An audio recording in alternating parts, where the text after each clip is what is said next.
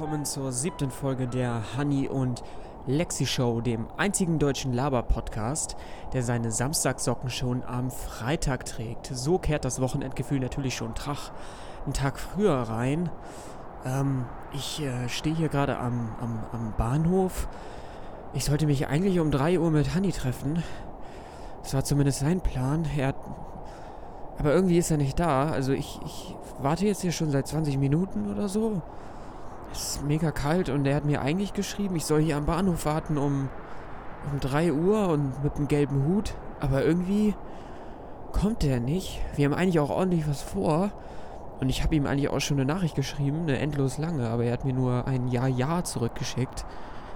Ich hoffe, er kommt jetzt noch. Auf jeden Fall, was wir heute vorhaben ist, wir reden über ein Entschuldigung, über ein Entwicklungshilfeprojekt namens Gift Directly und äh, haben einen noch nicht dagewesenen Gast in der Sendung. Wir reden über über ein bisschen über Musik und Musik im Unterricht. Ja, ich hoffe, Johannes kommt jetzt noch bald.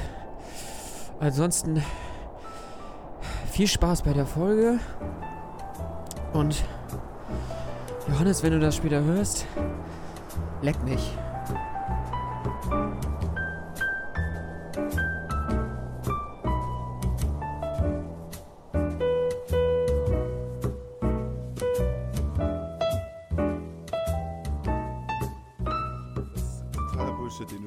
Erzählst, Alex. Ich weiß nicht, wie du drauf gekommen bist. Es tut, es tut mir wirklich leid. Ich weiß nicht, was in mich gefahren war. Ist das jetzt deine einzige Entschuldigung? Oder? Können wir nach der Aufnahme nochmal miteinander reden? Ja, ja, okay, alles klar, machen wir später. Okay. Äh, ich wollte noch über was anderes mit dir reden, nämlich ähm, habe ich äh, gelesen im Internet. Äh, ich werde den Link, glaube ich, noch ver äh, verlinken in den Show Notes. Und zwar äh, ging es um so ein neues Konzept äh, von Entwicklungshilfe. Und da gibt es so ein Pilotprojekt in Kenia mit einem Dorf, das wurde ausgewählt. Und da bekommen die, ähm, also sehr arme Bevölkerung, die bekommen da jetzt für zwölf Jahre lang jeden Monat 22 Euro, glaube ich, umgerechnet ausgezahlt, ohne dass sie dafür irgendwie etwas erbringen müssen dafür. Und äh, die Leute, also die dahinter stecken, die versprechen sich davon, dass das halt so eine neue Art von Entwicklungshilfe ist, also nicht einfach nur da Reis hinzusenden oder Bildungsmöglichkeiten oder Schulen bauen oder so, sondern den Leuten das Geld selber in die Hand zu geben, weil sie das womöglich besser entscheiden können, äh, was ihnen denn eigentlich jetzt hilft. Und äh, da gab es dann so ein, eine Familie als Beispiel. Und äh, da meinten die dann zum Beispiel, dass sie, wenn sie jetzt zum Beispiel angeln gehen woll wollten früher, da mussten sie dann immer sich dafür das Angelzeug immer mieten für einen Monat oder sowas. Und das hat auch immer schon Geld gekostet. Und durch diese 22 Euro im Monat, die sie dann bekommen haben, sind sie jetzt so äh, finanziell flexibel, dass sie jetzt sich selber das kaufen konnten und auch ein Boot kaufen konnten, glaube ich, nach einer gewissen Zeit. Und äh, können die ganze Sache jetzt anders angehen, weißt du? Also haben jetzt auch ein anderes Gefühl, Lebensgefühl, weil sie wissen, zu, äh, am Ende des Tages wird irgendwie was zu Hause da sein, was sie essen können. Was halt vorher nicht so gegeben war. Da wollte ich dich fragen, Alex, was hältst du denn davon? Kannst du dir vorstellen, dass sowas funktioniert? Weil äh, die größte Kritik an dem Projekt, was ich so ein bisschen rausgehört habe bei dem Artikel, ähm, war, dass, dass womöglich ja die Gelder missbraucht werden können. Puh, das ist jetzt harter Tobak. Ähm, erstmal ähm, 22 Euro pro Familie, pro Person oder wie, wie ist das? Ähm, ich glaube, das war pro Erwachsener. Ja. Ich kann das jetzt aber auch nicht so ganz genau sagen. Das müsste ich nochmal nachsehen. Ich glaube, das, die haben da von Einzelpersonen auch äh, erzählt. Gehen wir sonst mal lieber von einer Einzelperson aus, die 22 Euro kriegt. Für zwölf Jahre lang und äh, halt jeden Monat. Ähm, also im ersten Moment macht das ja unabhängig sozusagen. Also im ersten Moment hört sich das gut an, weil man dann eben nicht abhängig ist, was man bekommt. Ich weiß jetzt nicht, äh, inwiefern die Möglichkeiten in Kenia oder in den, in den Gebieten da sind, ob die überhaupt an Nahrungsmittel richtig rankommen. Also ich weiß jetzt ja leider nicht, ähm, in den Gebieten, wo vielleicht vorher irgendwelche Pakete abgeschmissen wurden, ob die das wirklich so nötig haben, weil es eben einfach nichts gibt. Von daher, das, das weiß ich nicht, aber, aber im ersten Moment ähm, garantiert das ja Unabhängigkeit und klar, natürlich, es kann missbraucht werden. Aber ich meine, ähm, wird Geld da nicht, wäre Geld da nicht, sagen wir mal, die würden das selber verdienen, würde sowas dann vielleicht nicht so oder so missbraucht werden, weil es ist ja letztendlich nur das Geld, was man hat. Und ob man es nur Ja. geschenkt bekommt oder verdient, missbraucht werden, in Anführungszeichen, kann es ja trotzdem. Also missbraucht werden, wenn man es Ja. verdient, finde ich dann jetzt zum Beispiel, was ich was Alkohol, Drogen, dann nur eben nur sowas für mich auch ein Missbrauch von dem Geld, auch wenn du es jetzt selbst verdient hast. Ja, also ich kann mir vorstellen, dass dieses Pilotprojekt das vielleicht auch so ein bisschen testen sollte, inwieweit sowas denn vielleicht passieren kann, weil es kann ja auch immer irgendwelche kriminellen Strukturen geben, äh, die irgendwie versuchen, dieses Geld abzugreifen. Wenn das ohne äh, irgendwelchen Gegenbeweis man das bekommen kann, ist das dann ja auch für Kriminelle womöglich verlockend, da irgendwie einzusteigen. Ähm, Ähm. hast du den Namen des Projektes oder so? Ja, das heißt äh, Give Directly. Und äh, zu den Spendengebern gehören auch äh, namhafte Silicon Valley Unternehmen. Ich glaube, die, Namen, äh, die Namen der Unternehmen brauche ich jetzt nicht sagen. Okay, ich weiß. Alle, jeder, jeder weiß, wer gemeint ist. Ne? Ich glaube, alle, alle sind dabei. Ja, Jetzt, auf jeden Fall die drei großen. Jetzt würde mich mal der Kostenunterschied auch ähm, interessieren. Also ähm, die Entwicklungs... Ja gut, ja, es kommt auch immer auf den Umfang an. Und ich würde würd auch interessieren, steht dazu vielleicht drin, bei wie vielen äh, Menschen, die das schon getestet haben, also wie viele Leute wirklich dieses äh, Geld bekommen? das, ist, das ist ein Dorf. Ein Dorf. Ein Dorf ist das.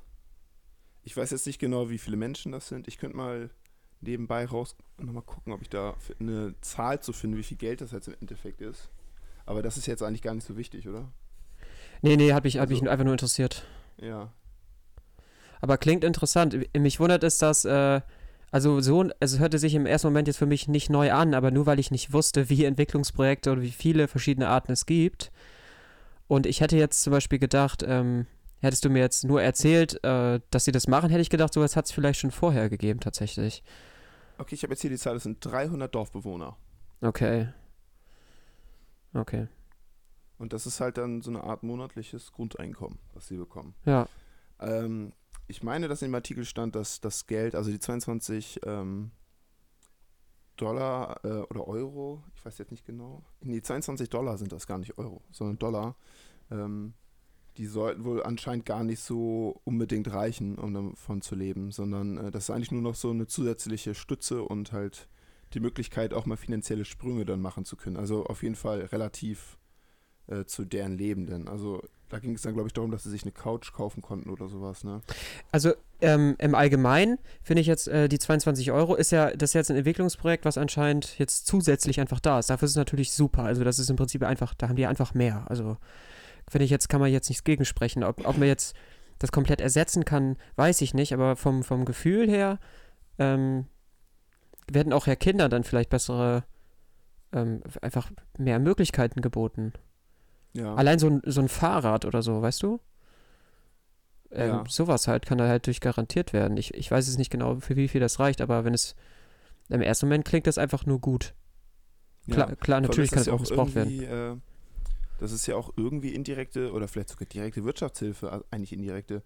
Ich weiß es auch nicht genau. Auf jeden Fall muss ich ja überlegen, äh, vorher sonst oder die anderen oder älteren Entwicklungshilfekonzepte, wo man dann wirklich einfach so halt Spendengelder gesammelt hat. Davon hat man dann Reis, Reis gekauft und das dann da in die Gegenden gebraucht, wo die Menschen sehr gehungert haben, damit die halt nicht verhungern müssen.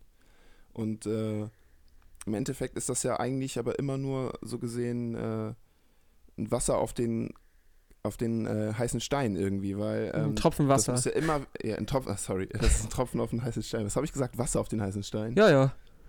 Ja. Äh, Honey at its best hier mal wieder. äh, auf jeden Fall, was ich sagen wollte, das hilft ja nicht langzeitlich gesehen. Und dieses Geld, was jetzt an die äh, Menschen geht, wie gesagt, die kaufen sich dann davon ja ein Boot oder dann eine Angel oder sowas, die sich dann da im Dorf irgendwo kaufen müssen. Und das Geld, was dann aus den USA jetzt beispielsweise dann nach Kenia gelangt, das bleibt dann da ja auch in deren äh, eigenen System, also Wirtschaftssystem. Und führt da zu einer Art Aufschwung. Ich meine, das ist ja einfach Geld, was ins Land fließt, so gesehen. Aber warum halt- wurde das dann nicht vor allem vorher gemacht? Speziell dann bei denen in die, in die Region, ne?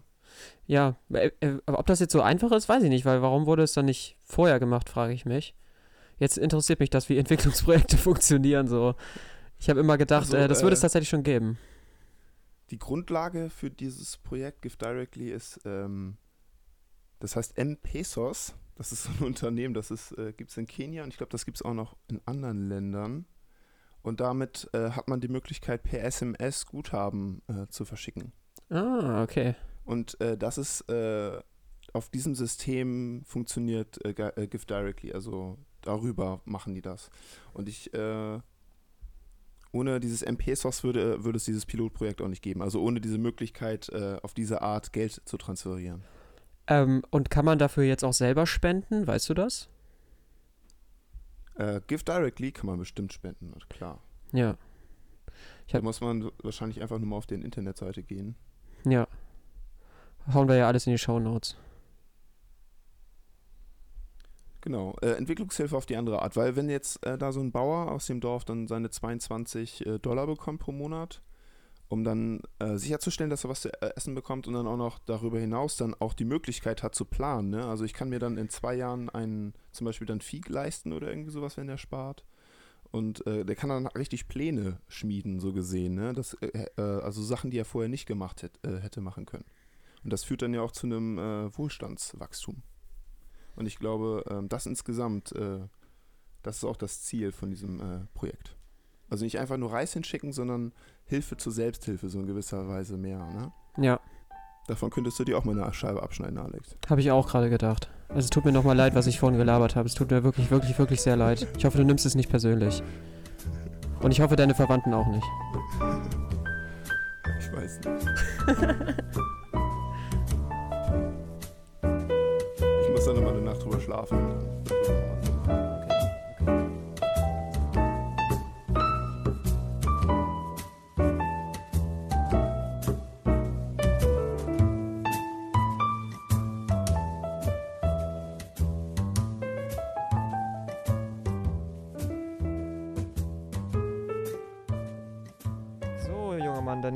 Mal Platz. Ich habe etwas Tee vorbereitet. Ach, das ist aber nett. Ich, ich weiß nicht, ob man das hört, aber ich gieße gerade Tee ein. Das hört man voll, aber richtig. Oh, das ist gut, dass man das hört. Oh, das macht auch gleich. Oh Gott, jetzt, äh, das macht aber richtig Durst. Oh, sehr gut, sehr gut, sehr gut. Das ist türkischer Apfel übrigens. So, ähm, dann kommen wir doch gleich mal zu dir. Ich habe hier einen Gast sitzen, der äh, noch nicht zuvor da war. Und zwar haben wir hier Mirko. Mirko ist Lehramtsstudent. Und mit Mirko möchte ich in dieser Folge über ein Thema sprechen, was vielleicht im ersten Moment langweilig klingt oder hä, warum sollte man darüber reden? Ich will mit ihm über Musikunterricht reden in der Schule. Und ähm, das hat sich komischerweise ergeben auf einer Weihnachtsfeier, an dem wir, ähm, bei dem wir, bei der wir beide anwesend waren. Und wir kamen zufällig ins Gespräch. Ich, äh, er hat erzählt, dass er Lehramt studiert, Musik und ähm, zumindest ähm, zumindest einfach davon. Das kommen wir gleich dazu, wie, was genau, wie du studierst und so weiter. Mhm. Ja. Aber wir kamen in ein Gespräch und eine Freundin von uns meinte dann irgendwann, äh, Alex ist irgendwie der Interviewer und äh, irgendwie voll interessant zuzuhören. Und dann habe ich gedacht, hey, la- lass uns doch einfach mal ein Podcast-Gespräch daraus machen. Und dann habe ich gesagt, oh ja. Du hast gesagt, oh ja. Genau. Hallo Mirko. Hi. Hi. Ähm, ich habe hier ein paar Sachen zu dir aufgeschrieben. Und ich habe herausgefunden, so ganz podcastmäßig, also ich kannte dich auch noch von früh her. Ähm, man ist sich zumindest mal über den Weg gelaufen. Und ich weiß noch von damals, dass du damals schon in einer A Cappella-Band auch warst, die angeblich erträglich heißt, vier Mitglieder hat. Ich hoffe immer noch. Ja, auf jeden Fall. Und auch immer noch dieselben tatsächlich, ja. Cool. Und ähm, zurzeit, zumindest laut eurer Webseite, habt ihr auch zwei Alben rausgebracht. Ja, ganz genau. Stimmt das? Richtig. Wir haben zwei Alben, die, das eine ist schon ein bisschen älter. Das haben wir zu Schulzeiten tatsächlich, glaube ich, noch gemacht. 2012 ist das rausgekommen. Unser Erstlingswerk sozusagen. Und jetzt haben wir 2000, ich meine 16 oder 17, bin ich mir jetzt nicht ganz sicher, kam das zweite Album raus. Da haben wir uns richtig viel Zeit für gelassen. Ich glaube, um die anderthalb Jahre hat die Produktion dafür gedau äh, gedauert. Ach Genau, was. das heißt angenehm anders. Angeblich erträglich mit dem Album angenehm anders. Das fanden wir ganz lustig. Schönes Wortspiel. Ja. Ähm, für die Zuhörer, die überhaupt nicht wissen, was A Cappella bedeutet, Mhm. kannst du das vielleicht mal erläutern? Also ganz einfach erklärt, das angeblich, äh, angeblich erträglich, sage ich jetzt schon. Ne? Es gibt so viele Wörter mit A in dem Zusammenhang. A cappella bedeutet eigentlich ohne Instrumente. Früher bedeutet das, glaube ich, irgendwann mal was anderes und dann hat es so im, ja, keine Ahnung, kann man selber mal auf Wikipedia gucken, wann das war, aber äh, irgendwann hat es dann diese Bedeutung bekommen, quasi äh, nach der Kapelle. So, ne? Äh, und in der heutigen, heutigen äh, Zeit hat das Wort eigentlich nur die Bedeutung, dass das Musik ist, die ohne Instrumente vorgeführt wird. Und das wird halt unterschiedlich gehandhabt. Es kann auch einfach nur heißen, dass ich einfach eine Melodie singe und es spielt sonst keiner mit. Das ist so die einfachste Form, kennt man von DSDS vielleicht, dass, die, dass Dieter Bohlen dann nochmal sagt, hier sing nochmal A Cappella äh, und dann äh, heißt das, okay, ohne Playback. Das kann aber auch heißen, dass man die Stimme äh, auf andere Weise benutzt, als man es vielleicht sonst kennt, um ähm, einen Sound zu erzeugen, der einer Band recht nahe kommt. Also sprich Musik zu machen, der wie eine Band klingt, aber nur mundgemacht ist. Und das machen wir eigentlich. Das, ist, das sind dann die sogenannten A Cappella Bands. Und ähm, das ist mittlerweile eine ganze eigene Szene geworden. Äh, vielleicht kennt man Stichwort Pentatonics aus Amerika, das ist, sagt vielleicht noch einigen was. Äh, dann gibt es die Prinzen, vielleicht in Deutschland, was einem noch ein bisschen was sagt. Und es gibt tatsächlich eine ganze Szene von Bands, die mittlerweile Musik nur mit der Stimme machen. Ähm, und äh, da gibt es verschiedene Festivals und so weiter. Das hast du wunderbar erklärt. Wo, wo, Ja, ich kam das erste Mal in, also ich, ich kannte das so selber, ich dachte immer, A Cappella wäre so ein Ding ganz früher. Ich bin absolut laienhaft, du darfst mich gerne, du darfst jetzt gerne schlecht von mir denken, aber ich dachte immer, das wäre so ein Ding. Erstmal irgendwie aus den 30ern oder so. Ich habe mir da immer Menschen vorgestellt, die in Anzügen, also so Männer, vier Männer oder fünf Männer in Anzügen, die nebeneinander stehen und dann Musik machen mit Ja, ihren die Mündern. Comedian Harmonists, ne? Die hat man meistens im Ohr, dann kleiner grüner Kaktus und so weiter. Das Ja, ist, genau. ja, ja, genau, das ist aber ist auch gar nicht so schlecht, weil das ist, äh, das sind, sind, sind so die Vorbilder. Also Ah, ähm, okay, okay. da war natürlich noch Klavier dabei, das heißt, jetzt so vom modernen Standpunkt aus ist es nicht ganz a cappella. Ist allerdings bei den Prinzen auch nicht. Da ist meistens auch noch irgendwie ein Schlagzeug im Hintergrund oder so. Ähm, aber die Comedian Harmonists, das war ja, was war das, 30er Jahre? Genau, es war so kurz vorm, vor, vorm Zweiten Weltkrieg, glaube ich. Da wurden sie dann ja verboten, irgendwann später. Äh, waren, waren ja so die ersten Superstars, was das betrifft. Also es ist schon so ein bisschen Vorbild, aber mittlerweile hat es halt einfach, wurde das Ganze modernisiert, wie ja alles modernisiert wurde. Und man macht mittlerweile halt echt Popmusik a cappella. Das klingt auch wie eine Popproduktion. Und das ist schon auch krass, was man da mittlerweile alles machen kann. Und wie man auch so ein Schlagzeug ersetzen kann durch Beatbox und durch, ähm, keine Ahnung, die, die, die Bassspuren klingen auch fast wie ein E-Bass. Da wird auch teilweise sehr, sehr viel im Studio nachgearbeitet mittlerweile. Ich fand das cool. Ich habe ähm, eben noch, äh, jetzt bevor wir angefangen haben, habe ich mir noch ähm, ein paar Mhm. Sachen von euch angeguckt. Ihr habt ja auch einen Ah, YouTube-Kanal, also zumindest jetzt ähm, angeblich erträglich. Ähm, und da habt ihr Wannabe von den Spice Girls. Ja. Habt ihr gesungen und äh, da macht ihr auch den, den Beat im Hintergrund mit Beatbox. Und das fand ich mega cool, weil ich habe mir sowieso schon früher, fand ich, fand ich Beatboxen sowieso schon immer geil. Und es hat irgendwie, ich habe ehrlich gesagt immer so A Cappella immer so, so ein bisschen wie so früher, so wie so ein Alt-Herren-Ding abgestempelt. Mhm. Und dann habe ich aber gemerkt, okay, nee, da sind auch neue Elemente rein äh, mit drin und das fand ich cool. Also habt ihr sehr lustig gemacht, fand ich super. Diese A Cappella-Szene ist halt mittlerweile wirklich, ähm, hat überhaupt nichts mehr zu tun mit diesem Altherren-Ding, äh, was man vielleicht dann so im Kopf hat. Also gerade, ich weiß nicht, Pentatonics sagt, glaube ich, vielen irgendwie was. Das sind so diese neuen Superstars aus Amerika. Und wenn man sich von denen mal ein paar YouTube-Videos anguckt oder auch sonst mal A Cappella-Band bei YouTube eingibt, äh, da findet man massenweise Sachen, die echt, ähm, die du im Radio hören könntest. Ne? Also die hängen dem wirklich nichts nach, auch was die Produktion betrifft, die Studioproduktion. Ähm, bevor wir noch zu weit abschweifen, du bist noch in einer anderen A Cappella-Band und ähm, über die weiß ich leider nicht so viel. Ich hoffe, du kannst mir ein bisschen was dazu sagen. Ich weiß nur den Namen Fünf vor der Ehe. Ja, genau. Und Das ist, Wie viele seid ihr zum Beispiel? das sagt der Name eigentlich schon fast. Also wir sind tatsächlich fünf, daher kommt der Name. Ja. Ähm, wir sind allerdings nicht mehr alle vor der Ehe. Ich, oh Gott, darf man das so offiziell im Internet jetzt überhaupt hier sagen? Äh, jetzt habe ich das Geheimnis verraten der Band quasi. Kann ich auch Jetzt- rausschneiden, wenn du Äh, möchtest. Ach Quatsch, das schneiden wir nicht raus. Äh, ähm, nein, also äh, wir sagen immer, auf der Bühne sind wir alle Single. Jetzt, jetzt ist alles wieder gut. nee, also äh, die Band gibt schon ganz lange. Die Band gibt es seit, oh Gott, 10, 15 Jahren oder so schon. Und ähm, ich bin dabei seit 2015, Mitte 2015. Ähm, und zwar ist jemand ausgestiegen, äh, der Christian, das ist mein Vorgänger, der wurde verheiratet. der Verheiratet. Genau. okay. Das war der Grund. Nein, das war natürlich nicht der Grund. Aber ähm, der hatte Familie und dem war das Tourleben halt zu viel und der musste dann irgendwann raus, ähm, beziehungsweise wollte das. Und dann hat die Band einen Nachfolger gesucht. Und die Band kommt aus Hannover, da wohne ich ja mittlerweile und studiere da. Äh, und dann habe ich da tatsächlich ganz normal vorgesungen. Es gab so ein, ja, Casting, wie man auch mal das nennen will. Und ähm, da wird dann so ein bisschen ausgeschrieben, was muss man erfüllen dafür, was braucht man für Vorkenntnisse, eine gute Notenkenntnisse muss man halt mitbringen. Obendrein war das, wo du es gerade gesagt hast, auch der äh, Mensch, der vor allem die Beatbox gemacht hat in der Band. Das heißt, das war auch Thema dann quasi meines Vorsings und ist auch der Job, den ich jetzt so ein bisschen mit übernommen hatte. Da muss es vom Stimmfach her passen. Ne, manche singen hoch, manche singen tief und äh, das muss man natürlich dann auch einfach bedienen, weil man ja in gewisser Weise diese Parts ersetzen muss. Und äh, dann ging es vor allem auch noch, noch mal ganz, ganz viel um Zwischenmenschliches, weil in so einer Band, man hat nun mal ganz, ganz viele Tage im Jahr miteinander zu tun.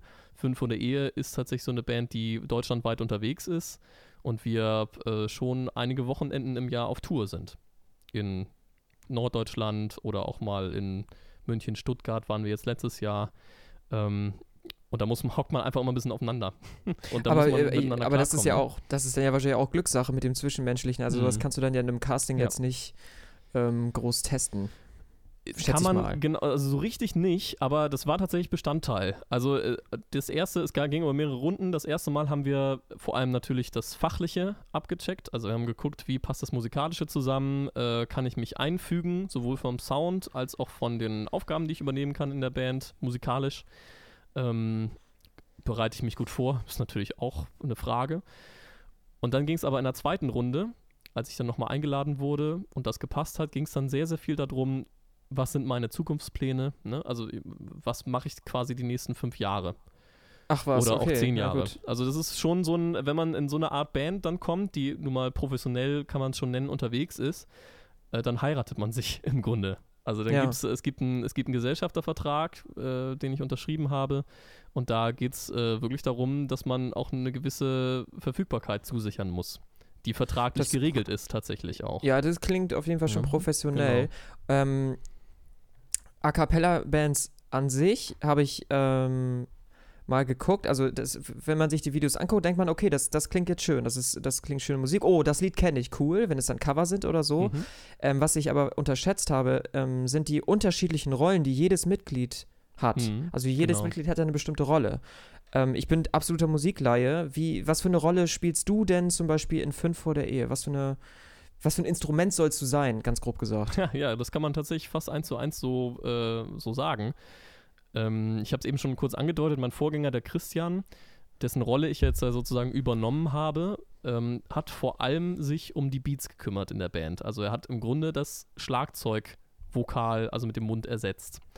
Und ich habe das vorher schon so ein bisschen gemacht mit Angeblich Erträglich, meiner anderen Band, die, in der ich ja schon länger singe und ähm, war da jetzt aber nie derjenige, der das den ganzen Abend lang gemacht hat. Aber durch diesen Job, den ich sozusagen jetzt übernommen habe, kam es mir natürlich zu, weil ich musste erstmal das ganze Programm von 5 vor der Ehe lernen, was es schon gibt.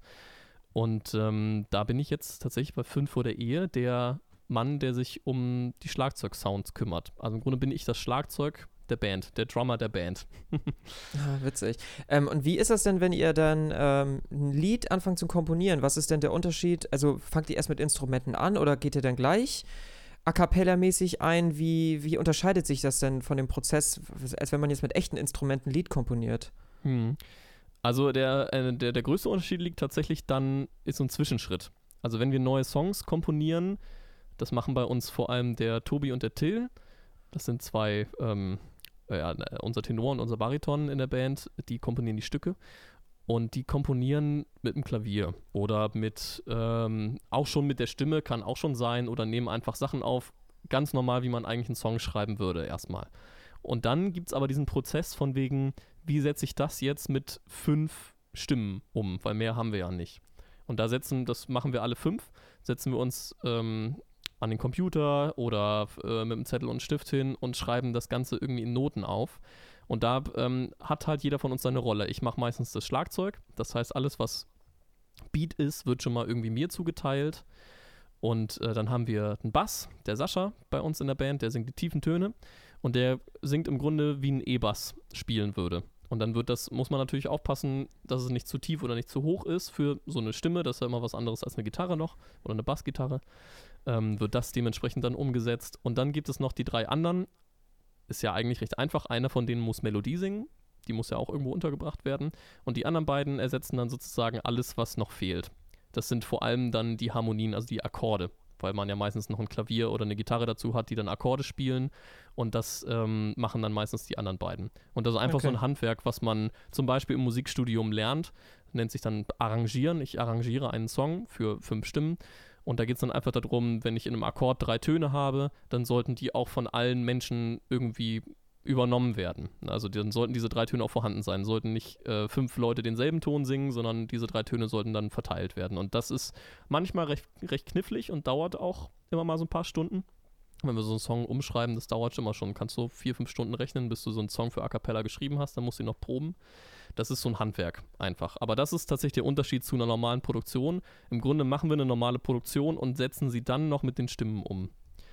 Und dann muss man natürlich im Studio später sehen, dass man hoffentlich einen Sound hinkriegt, der dem Instrumentalen in nichts nachhängt. Und da Ja. bedient man sich heutzutage schon auch ganz gerne immer noch mal so ein paar ähm, ja, Effekten einfach und Möglichkeiten.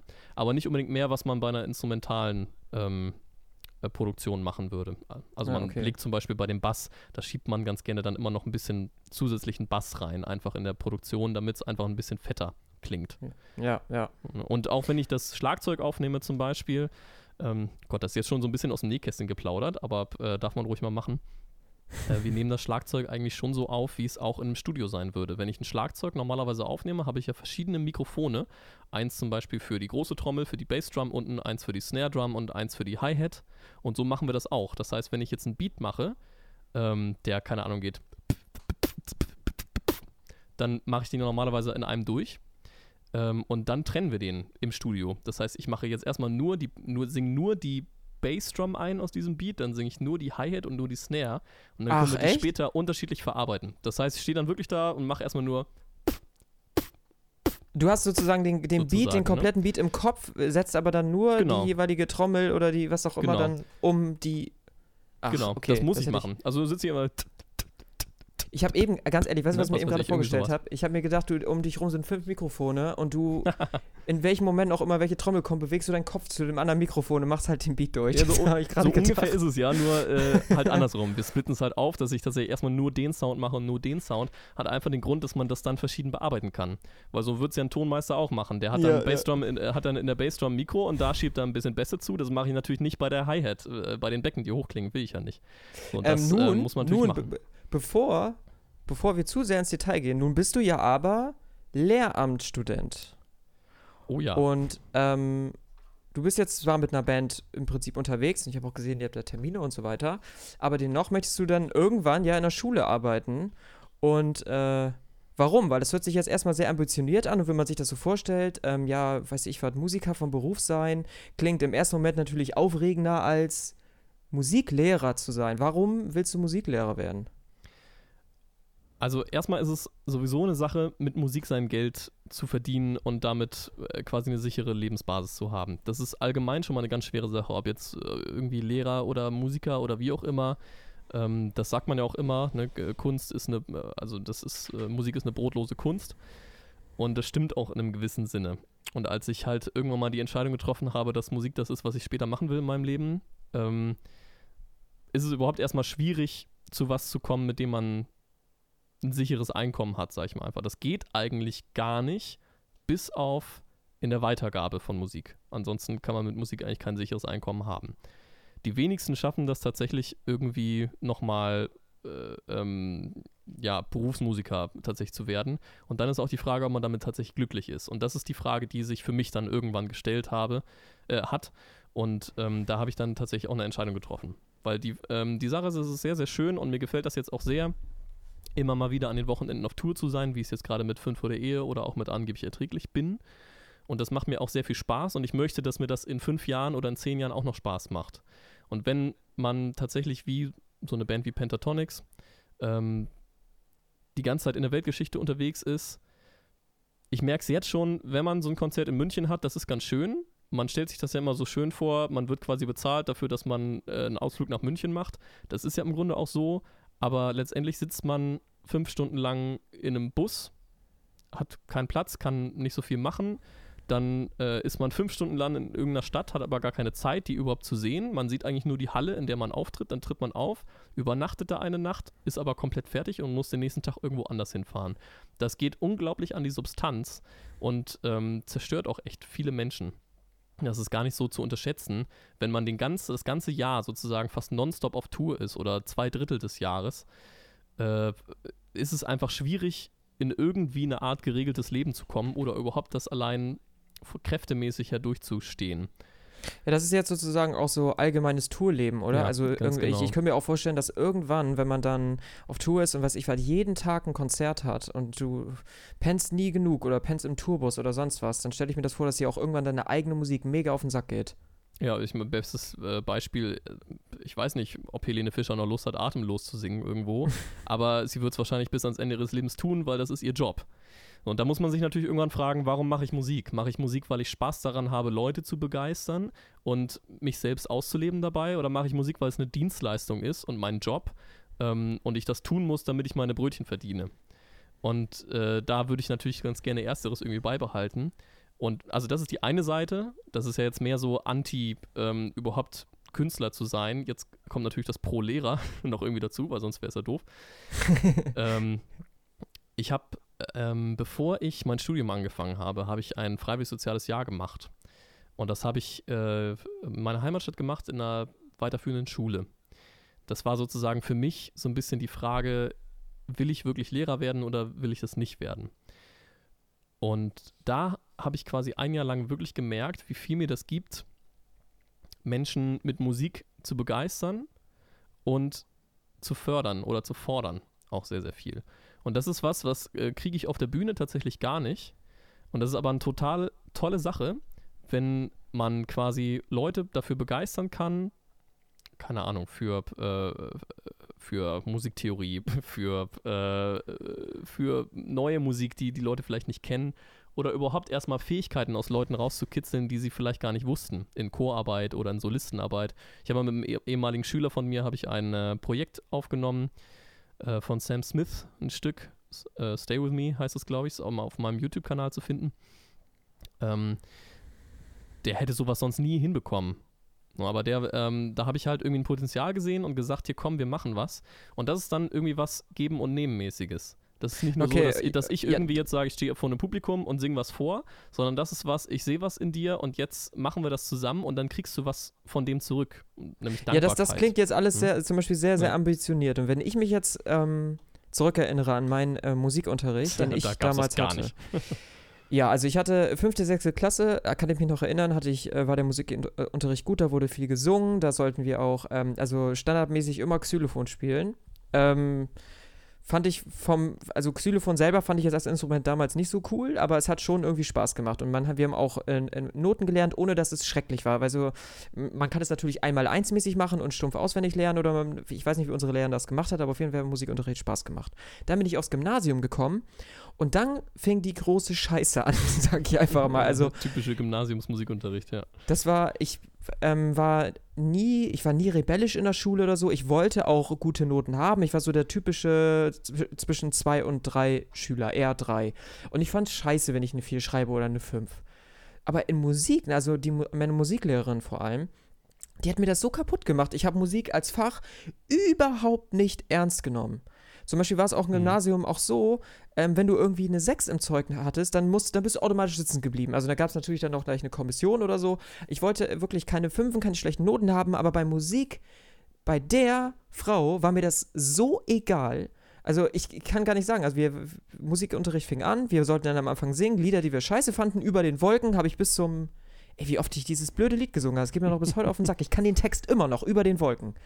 Warum auch immer, aber dann, wir haben im Prinzip nie unsere Lieder selber aussuchen dürfen. Wir haben keine Instrumente gespielt, außer Keyboard. Das weiß ich noch. Das haben wir ein Schulhalbjahr gemacht. Und da sollten wir auch nur ähm, etwas auswendig lernen. Das sollten wir am Ende vorspielen und dann gab es eine Note für. Ich weiß noch, ich habe eine 3 Minus bekommen, obwohl ich mal Klavier gespielt habe. Das, muss, das muss ja ein äh, einschneidendes Erlebnis gewesen sein, wa? wenn Das war wirklich- im Kopf ich-.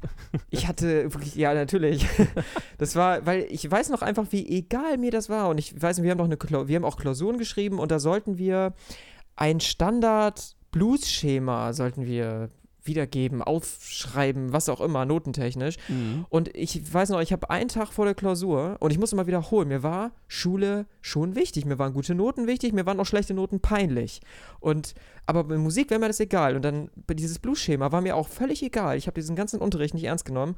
Und dann habe ich in der Klausur einfach ganz stumpf Blues-Schema, ich wusste, das ist äh, was ganz Bestimmtes und dann habe ich einfach, war mir aber egal und ich wusste es nicht, habe es nicht gelernt und dann habe ich einfach C, D, E, F, G, A, H habe ich dann aufgeschrieben. War natürlich falsch, habe eine 6 bekommen und fand es auch noch lustig am Ende. Und meine Lehrerin mochte mich nicht, ich mochte sie nicht und das war für mich der Musikunterricht. Ich fand ihn scheiße und ich, und ich weiß eigentlich, eigentlich kann man äh, mit Musikunterricht äh, wird ja in Schulen sowieso, kunsttechnisch wird ja, äh, Kunstfächer oder sowas werden ja so, sowieso total vernachlässigt, zumindest auf, Mhm. Gymna äh, auf Gymnasien. Ja, auf Gymnasium noch am wenigsten, ne?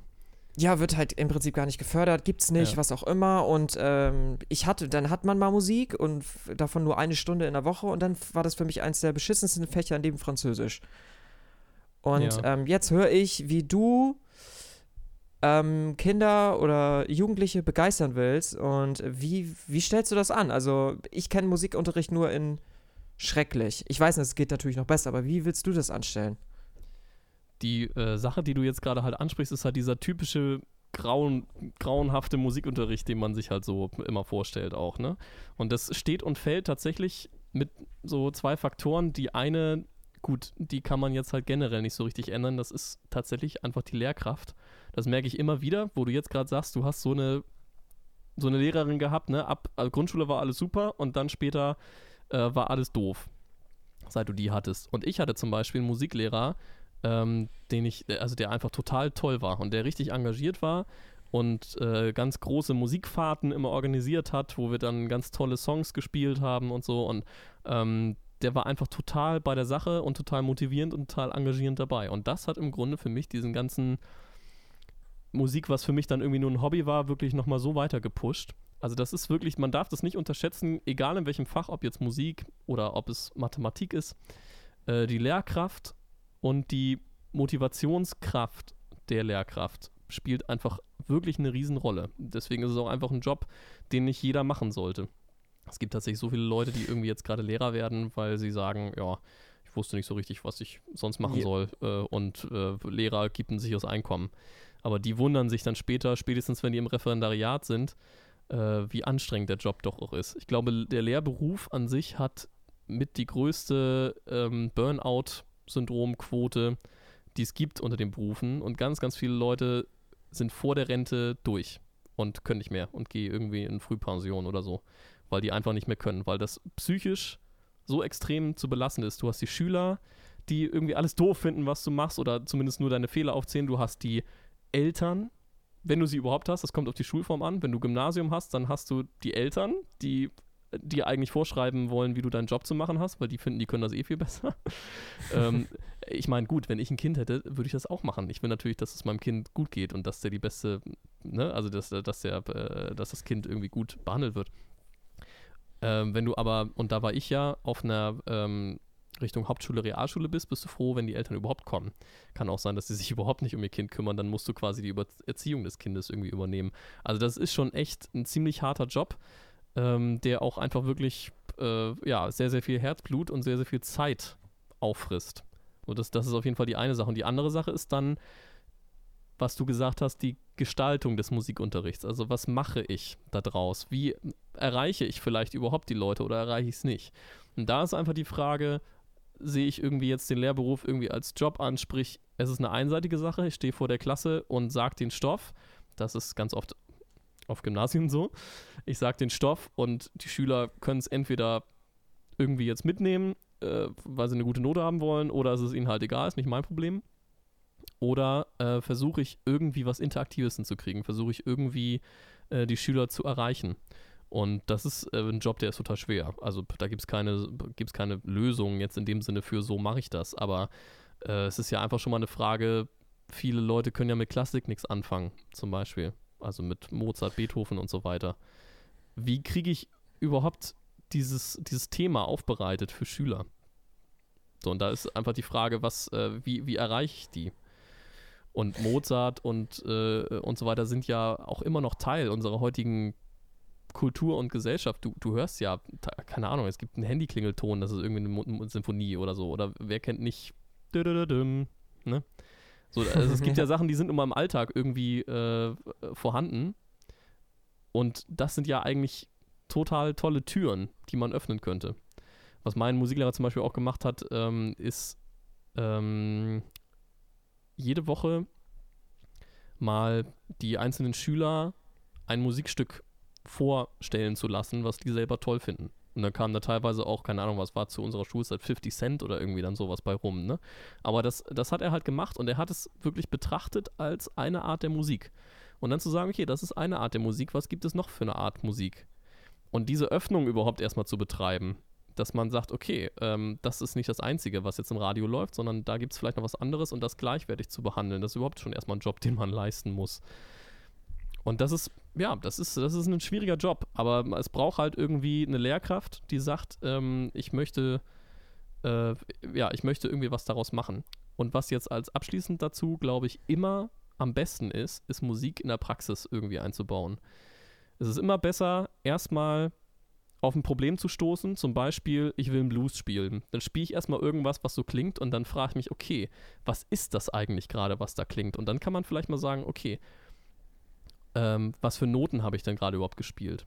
Viele Leute machen so den Fehler, dass sie anfangen und sagen, okay, das sind die Noten und jetzt spielen wir das. Es ist doch eigentlich viel besser, irgendwie was zu spielen und dann ergeben sich sozusagen die theoretischen Zusammenhänge daraus, was ich gerade getan habe. So ist es bei mir zum Beispiel auch gewesen. Ich war nie der Theoreten, Musiktheoretiker, habe mich gefragt, okay, Terz, Quinte, None, was soll das? Ich habe E-Gitarre gelernt zuerst und habe meinen Smoke on the Water gespielt und meine System of a Down und so weiter, Schulband. Das war auch mal richtig cool.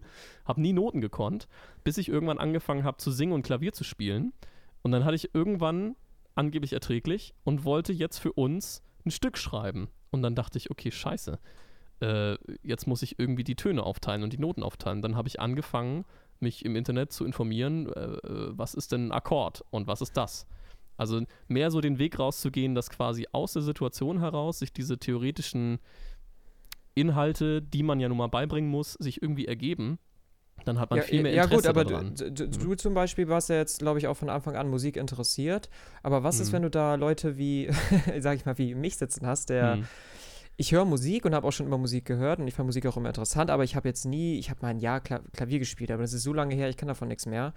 Was machen wir mit Leuten wie mir oder mit jemandem, der wirklich nur, jetzt zum Beispiel, Hip-Hop ist mega im Kommen. Also das ist ja mittlerweile, ist Hip-Hop ja nicht mehr Underground, das läuft im Radio, es gibt es in zig verschiedenen Formen. Ja, und das ist ja auch ein berechtigter Musikstil, ne? Also der kann ja auch ruhig Teil des Musikunterrichts sein. Aber ich kann mir das jetzt noch nicht, wie ich äh, Musikunterricht erlebt habe, kann ich mir Hip-Hop und Musikunterricht überhaupt nicht vorstellen. Also wie also, also ich habe da irgendwie noch, mein Musiklehrer oder meine Musiklehrerin im Kopf würde dann eher sagen, oder denken wahrscheinlich, so stelle ich mir das vor, dass das gar keine richtige Musik ist.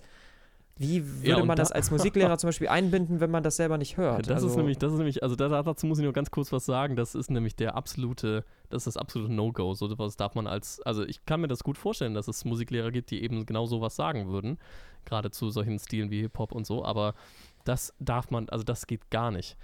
Was ich nämlich mal erlebt hatte, ich habe ja wie gesagt meinen FSJ in der Oberschule gemacht, das ist also Haupt- und Realschule zusammengelegt. Da haben sie dann äh, König der Löwen im Musikunterricht gemacht. Und da denkt man ja erstmal, ist ja eigentlich ganz cool. So, ne? König der Löwen kann man jetzt nichts sagen für eine sechste Klasse, warum sollten die das doof finden?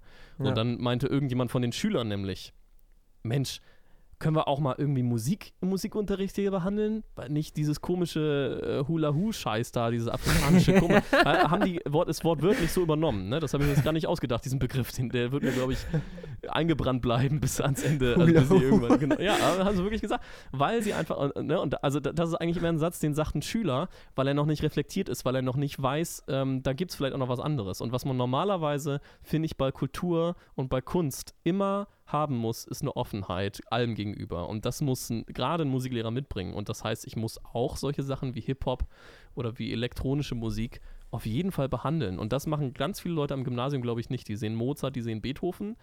Und ähm, das finde ich ist dann auch wieder ein Fehler, zu sagen, es gibt nur diese Alten. Ich finde, es ist wichtig zu sagen, dass es die gab und dass es die gibt und was für Einflüsse die genommen haben. Aber genauso wichtig ist es, die momentanen, ähm, die äh, Stile, die es nun mal gibt, auch zu behandeln. Und da spreche ich natürlich so ein bisschen für meine Fakultät, weil ich nämlich Musiklehramt äh, studiere mit dem Ja- äh, Schwerpunkt Jazz, Rock, Pop und nicht dem Schwerpunkt Klassik. Also ähm, da. Ach, okay, Ne, das äh, ist tatsächlich auch an der Hochschule, an der Musikhochschule ein Thema. Da gibt es dann so, so die zwei, die zwei Spalten. Aber wie kannst du dann mit, mit, mit dem Studiengang oder mit der Richtung, kannst du dann Mhm. trotzdem an jeder herkömmlichen Schule Musikunterricht machen? Das ist mehr eine Ähm, persönliche okay. Präferenz, die du im, die du im Musikhochschulstudium dann angibst. Und die ich auch Das studiere heißt- letztendlich. Ich studiere jetzt endlich Jazz, Rock, Pop Gesang anstatt Opern- oder Klassikgesang. Das wäre dann das andere gewesen. Ne, das ist so ein Okay, aber das da- persönliche Das Schwerpunkt, heißt, wenn, wenn du jetzt in der Schule arbeitest und man dich als Mhm. Lehrer hat, dann weiß man, in welche Richtung es sozusagen schon geht. Aber es hängt dann von dir ab sozusagen. Ja, also natürlich muss ich das auch bedienen. Ich muss natürlich auch von Mozart und Beethoven erzählen, das kann ich aber auch, da wurde ich ja auch darauf vorbereitet. Aber mein persönlicher musikalischer Schwerpunkt liegt im Jazz-Rock-Pop-Bereich und allem, was dazugehört. Das heißt, da bin ich einfach persönlicher drin, äh, äh, bin ich einfach professioneller drin. Und das heißt natürlich, ich werde dann vielleicht auch später in der Schule eher eine Big Band initiieren als ein Symphonieorchester. Das ist klar. Ja. Und das Okay. werde ich dann auch so, also das ist ja auch logisch, dass ich das dann, äh, dass das dann sinnvoller ist. Und das Ja, ist was- aber was- auch gut. Es gibt ja verschiedene Lehrer, die das dann abdecken sollten. Ne? Besser in was einem ein bisschen spezialisiert sein, als jetzt alles, aber dann nicht so richtig zu können, was allgemein ein großes Problem von Schulmusikern ist. Ich kann vieles, aber nicht so richtig.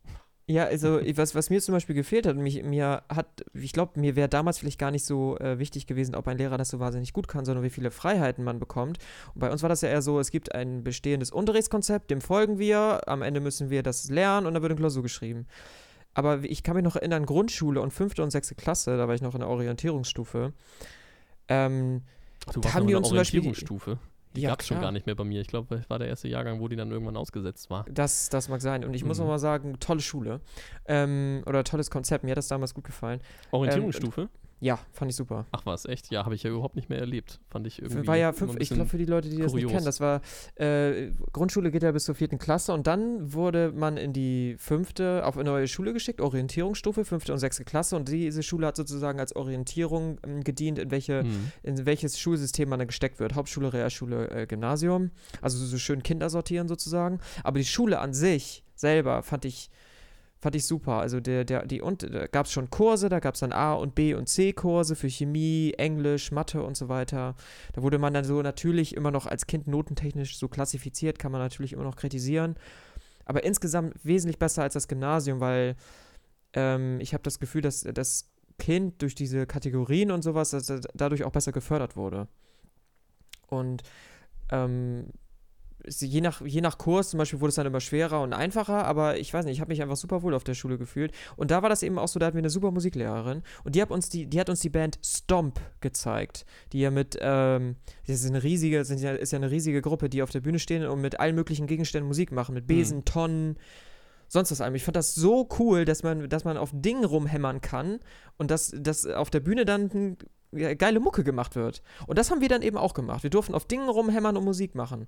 Und das ging eben auf dem Gymnasium, ging das eben genau in die gegengesetzte Richtung. Also da wurde sowas eher belächelt. Das ist dieser Ansatz, den ich meine. Von wo aus kommt Musik? Was, ist, was hat Musik überhaupt für eine Aufgabe? Und ähm, ne, man kann halt diesen Weg gehen, dass man sagt, okay, wir lernen jetzt Notenwerte und dann setzen wir uns an die Trommel und dann spielen wir diese Notenwerte. Oder vielleicht nimmt man einfach mal ein paar Sachen in die Hand und macht mal geile Musik. Dann wäre aber auch wieder, wiederum wichtig, für mich zumindest, als Lehrer, der ja irgendwie die Gesamtheit bilden will, dann irgendwann auch den Schritt zu gehen und zu sagen, okay, wir haben jetzt hier ganz, ganz tolle Musik gemacht. Wie würden wir, wie würdet ihr das denn jetzt überhaupt aufschreiben wollen? Falls, ne, kann ja mal sein, dass äh, wir das irgendwann in zwei Jahren nochmal machen wollen. Oder dass äh, vielleicht ich das mal mit einer anderen Gruppe machen will, mit einer anderen Klasse machen will. Wie könnte man das jetzt aufschreiben?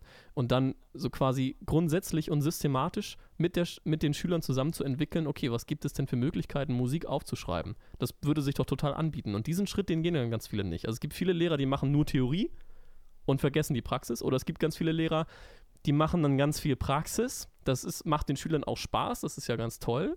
Aber ähm, bleiben dann auch da. Und dann frage ich mich auch wieder, okay, die Schüler haben vielleicht gelernt, zusammen zu musizieren und es werden so sekundäre Werte vermittelt wie Gemeinschaftsgefühl und äh, wir machen was zusammen und, und so weiter und äh, wir entwickeln was und äh, Kreativität. Aber es ist dann ja auch die Frage, da steckt doch noch viel mehr drin. Man könnte doch jetzt mit diesem quasi den nächsten Schritt machen und sagen, okay, äh, was haben wir denn da jetzt gerade eigentlich gemacht? Lass uns das mal versuchen, auch kognitiv irgendwie zu verstehen. Und dann finde ich, hat das Ganze einen ganz anderen Hintergrund, als wenn man sagt, okay, wir lernen jetzt Notenwerte, weil dann ist das so, das kann man so schlecht greifen. Und greifen kann man es dann, wenn man irgendwie einen äh, Praxisbezug dazu hat. Und gerade Ja. solche Sachen wie Stomp und so, das sind ja, das sind ja super Methoden, um auch an Leute zu kommen, die eben wie du quasi keine musikalische Ausbildung vorher hatten und eben nicht Geige spielen, seit sie sechs sind oder so, weil einen Besen kann jeder in die Hand nehmen und irgendwie drauf rumklöppeln, so, ne? Und Genau, äh, dann sagt genau. man zum Beispiel erstmal grafische Notation. Äh, äh, ne, wenn, wenn, immer wenn ihr mit dem Besen rumkloppt, dann legt ihr jetzt mal hier äh, so einen Zettel auf den Boden, der grün ist oder so. Und dann äh, macht jemand anders. Also, also da gibt es so verschiedene, äh, verschiedene Wege, wie man darauf kommen kann. Und das ist eigentlich so das Konzept von, von, von modernem Musikunterricht. Aber klar, da gibt, muss es nun mal Lehrer geben, äh, die, die sowas eben auch anwenden wollen. Oder es ist halt einfach wirklich, das muss man einfach so sagen, es ist zusätzliche Arbeit, so einen Musikunterricht zu gestalten. Da muss man halt einfach äh, wissen, ob man das investieren möchte. Ne? Ja, ähm, wie, wie, wie weit bist du denn informiert, inwiefern äh, Musikunterricht an den Schulen am jetzigen Stand zumindest gefördert wird? Damals hatten wir eine Stunde pro Woche. Da seid ihr Wie- eigentlich noch ganz gut dran. Ach, was, Wenn, äh, echt? hattet ihr das durchgängig von der fünften Klasse an? Oder sech, äh, siebte war es ja bei dir dann? Äh, siebte bis zehnte Jahr, eine, oder obwohl, vielleicht hatten wir das auch nur jede, äh, jedes zweite Halbjahr. Ich bin Ja, mir das gerade ist gar nicht nämlich sicher. die Frage dann schon mal. Also, ähm, das kommt auch ganz, ganz stark tatsächlich auf die Schulform an. In Gymnasien, das ist ja sozusagen die Elite von uns, von, von, von Deutschland, wenn man es mal so formuliert. Und da wird es noch sehr, sehr groß in Anführungsstrichen geschrieben. Da wird gesagt, die kulturellen Sachen sind wichtig, die müssen uns erhalten bleiben, weil das ist unsere Gesellschaft und so. Ne? Also das ist ja immer so ein staatlicher Auftrag, den man tatsächlich als Lehrkraft irgendwie hat. Man ist ja im Dienste vom Staat und der sagt, okay, wir wollen unsere Kultur erhalten und dafür werden ja auch Gelder ausgegeben, zum Beispiel für Musikhochschulen. Das sind die teuersten im, äh, Institutionen, die es gibt, so akademisch gesehen, weil Musikhochschulen nun mal äh, Einzelunterricht geben. Ich habe meinen Ges- Gesangsunterricht, das geht nur um Einzelunterricht und das kostet den Staat unheimlich viel Geld, viel mehr als irgendeine so Universität irgendwo, wo 500 Leute in der Vorlesung sitzen. Das heißt, der Staat ist schon interessiert, irgendwie Kultur zu erhalten und gibt dafür auch Geld aus. Und ähm, am Gymnasium ist das noch am meisten tatsächlich, dass die da sagen, wir wollen Kultur erhalten. Da kommt es dann aber halt auch drauf an, was für ein Gymnasium es ist. Es gibt ja so Musikgymnasien zum Beispiel, die haben dann einen Schwerpunkt da drauf und da ist dann richtig viel und da gehen dann auch nur die ganzen Annas und äh, Sophies hin, die seit sechs Jahren irgendwie Geige lernen und so, ne?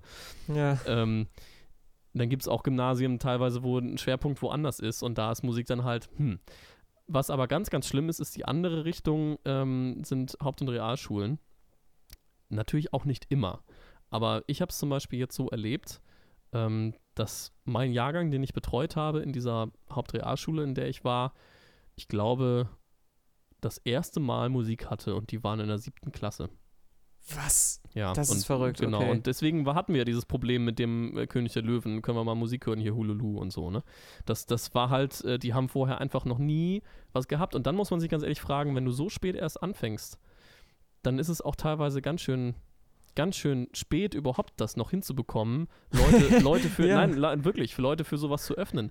Ich war in, Ja, vor, wo, vor allem, womit fange ich an? ja, ganz genau. Das ist, das ist hart. Also ich, Ja. hätte, ich hätte jetzt tatsächlich sogar gedacht, König der Löwen wäre sogar ein guter Anfang, Ja, hätte ich dachte gedacht. ich auch. Ich war ganz bestürzt. Ich dachte, oh, König der Löwen, das, da fahren die doch bestimmt voll drauf ab. Und dann war ich da drin, die fanden das alle komisch. Aber die fanden das halt komisch, weil denen diese Kultur fremd war und die nicht grundoffen waren für sowas. Wenn man mit sowas nicht in der Kindheit berührt wird, dann ist es erstmal fremd. Und wenn ich fremd bin, dann, ähm, wenn mir etwas fremd ist, dann ziehe ich es lieber erstmal ins Lächerliche. Das ist dann eine Art, um damit umzugehen. Ne? Und wenn ich mich dann lustig mache darüber, dann ist es erstmal so ein, so ein Ausweichen davor, weil es ist fremd und ich will es erstmal nicht anfassen, weil ich nicht weiß, ich mir da unsicher bin irgendwie. Ne? Und das ist Das schon stimmt, er, krass. er, Erwachsene hassen dann und Kinder in der Schule, die machen sich dann drüber lustig. Ganz Das genau. ist- ja, Stimmt, so ja. kann man das mal, genau, die politischen äh, Parallelen auch mal irgendwie ziehen. Also ich habe gerade, was, ja. ich- was ich, sorry, um dich, äh, sorry, dass ich Alles unterbreche, aber ich habe gerade mitbekommen, du kriegst Einzelgesangsunterricht Ja, ja. in der Uni. Das finde ich eine Ungeheuerlichkeit, da ich in den ersten Semestern äh, digitale Medien äh, auf der Treppe gesessen habe am Anfang des Semesters. Und Krass, ihr ne? bekommt Gesangsunterricht. Wie, kommt das, wie kann das sein, frage ich mich, weil ich dachte, ja, wir, hier werden, in meiner Fakultät werden Informatiker ausgebildet, die gehen dann in die, Wirtschafts die, gehen dann in die Wirtschaft rein und die ähm, Bruttosozialprodukt, bla bla bla, da kriegt der Staat ja direkt was von zurück, aber habe ich mich, äh, frage ich mich also, ja, aber was, was kriegt der Staat von Sängern zurück, außer Mhm. halt nur in Anführungszeichen Kultur. Also wie, wie, Mhm. wie kommt das? Warum das- kriegt ihr Gesangsunterricht? Ja, das ist, das ist, also äh, einerseits ist es natürlich einfach total Glück für mich, jetzt zum Beispiel. Ähm, das ist tatsächlich einfach äh, das, was ich eben so ein bisschen schon meinte. Dem, der, der Staat hat ein Interesse daran, die deutsche Kultur äh, zu erhalten und zu fördern. Und was ist da besser als gut ausgebildete Musiklehrer, die quasi die Zukunft von Deutschland, also die Kinder, so erziehen, musikalisch erziehen, ähm, wie quasi der Staat es möchte oder vorgibt. Ne? Also gerade Lehrer sind da ja so eine Zielgruppe, die unglaublich gut die Zukunft bestimmen können von irgendwas. Also von, von, von, von dem Land. Und ähm, da äh, ja, sieht der Staat anscheinend wirklich einen hohen Stellenwert, auch von der Musik her. Und, Und wie- wie- wie- Musikhochschulen sind halt natürlich nicht für jedermann. Ne? Das, ist eine, das ist die Sache, die man dazu sagen muss. Man, es gibt, äh, glaube ich, ich weiß nicht, ob es noch in anderen Studiengängen gibt, aber in Musik gibt es noch eine Aufnahmeprüfung, die man machen Ja. muss. Es gibt ähm, kein Numerus Clausus, brauchst du auch nicht, weil du musst da hin und du musst da durch mehrere Runden vorspielen und da kommt einfach nicht jeder rein. Das heißt, du musst schon ganz, ganz viel mitbringen, damit du es überhaupt wert bist, in dieses Programm aufgenommen zu werden. Ich glaube, in unserem Semester sind wir 50 Leute, die Musik studieren. Überhaupt. 50 Leute. Musik okay, wie viele Bewerber so, ne? gab es? Wisst, ihr- wisst ihr das? Das weiß ich nicht, vielleicht ähm, in Hannover jetzt um die 150 bis 200 oder so, weiß ich nicht. Also so drei bis vier Leute auf einen Platz. War Ja. früher mehr, ist ein bisschen weniger geworden jetzt, ist aber schon auch, naja, würde ich sagen, immer noch genug. Wenn du Musik Vollfach studieren willst, also Berufsmusiker, dann äh, hast du so 20 bis 30 Bewerber auf einen Platz. Das ist nochmal eine Das ganz andere Geschichte, ne? Aber da, äh, ja, da wird auch einfach noch anderes erwartet. Okay, und wie, haben diese Leute dann auch Einzelgesangsunterricht? Ja, die auf jeden Fall. Also da geht es dann ja äh, überhaupt nur darum, später Musiker zu werden und überhaupt gut zu werden. Das Problem ist, glaube ich, einfach, und äh, deswegen lässt es uns ke keine andere Wahl, als es so zu regeln. Wenn du Gesang ausbilden willst, dann geht das nur individuell. Du kannst keine, und das ist auch ein Problem, was tatsächlich dann ich als Lehrer später habe, du kannst nicht eine Gruppe gesangsmäßig oder auch äh, E-Gitarre, was weiß ich, was du spielst, ein Instrument, kannst du nicht ausbilden vernünftig im Gruppenunterricht. Das ist so das Typische, wenn du Gitarrenunterricht an der Musikschule hast, weil die Eltern sagen, lern mal Gitarre oder so. Und dann hast du in der Fünfergruppe Unterricht. Und dann sagst du aber, ah, irgendwie lerne ich da nicht so richtig was. Das liegt wirklich daran, dass du halt immer fünf Leute gleichzeitig und jeder hat ein anderes Problem und jeder macht andere Sachen leicht falsch oder müsste die anders machen. Wenn du wirklich ähm, äh, zukunftsorientiert ausbilden willst, instrumental, dann musst du das im Einzelunterricht und in der Einzelsituation machen. Du kannst es auch gar nicht alleine machen, kannst auch nicht Ja, aber gerade in der, in der Schule bietet sich dann doch eigentlich, im, in der Schule bietet sich dann auch zum Beispiel was wie Chor doch an, weil da kannst du dann schön viele Kinder auf einem Fleck äh, singen lassen, oder nicht? Das ist Aber- schön, das machen ja auch ganz viele, aber das Problem ist, was mache ich im Chor? Im Chor singe ich Stücke. Aber da unterrichte ich nicht das Instrument Gesang, ne, Ja, sondern ich okay. lasse singen. Das ist ja was anderes ähm, tatsächlich. Das ist wahrscheinlich gar nicht so klar. Also mir ist das natürlich mittlerweile äh, schon selbstverständlich, aber das ist ganz gut, dass du das fragst, weil es ist ja ein richtiger Unterschied, ob ich jetzt ähm, Stimme, meine Stimme trainiere oder ob ich einfach irgendwas singe. Wenn ich äh, im Gesangsunterricht bin, singe ich eigentlich fast nie irgendwelche Lieder oder so, sondern das sieht dann so aus, dass man tatsächlich gezielt Muskeln oder wie auch immer durch verschiedene Gesangsübungen trainiert. Oder auch, es gibt auch ganz viel, es geht ganz viel um Atmen, es geht ganz viel um Haltung, es geht ganz viel um, naja, alles, damit halt alle Muskeln, man singt ja nicht nur mit, mit den Stimmbändern, mit denen eigentlich am wenigsten, sondern man singt viel mehr mit dem Körper. Es geht darum, dass ich irgendwie, ähm, ja, ein gute, gutes Zwerchfell ist ja immer das Stichwort, ne? Das muss halt gut trainiert werden, das ist ein Muskel. Und das, äh, das heißt, ich mache tatsächlich sogenannte Gesangsübungen, die meine Muskeln trainieren.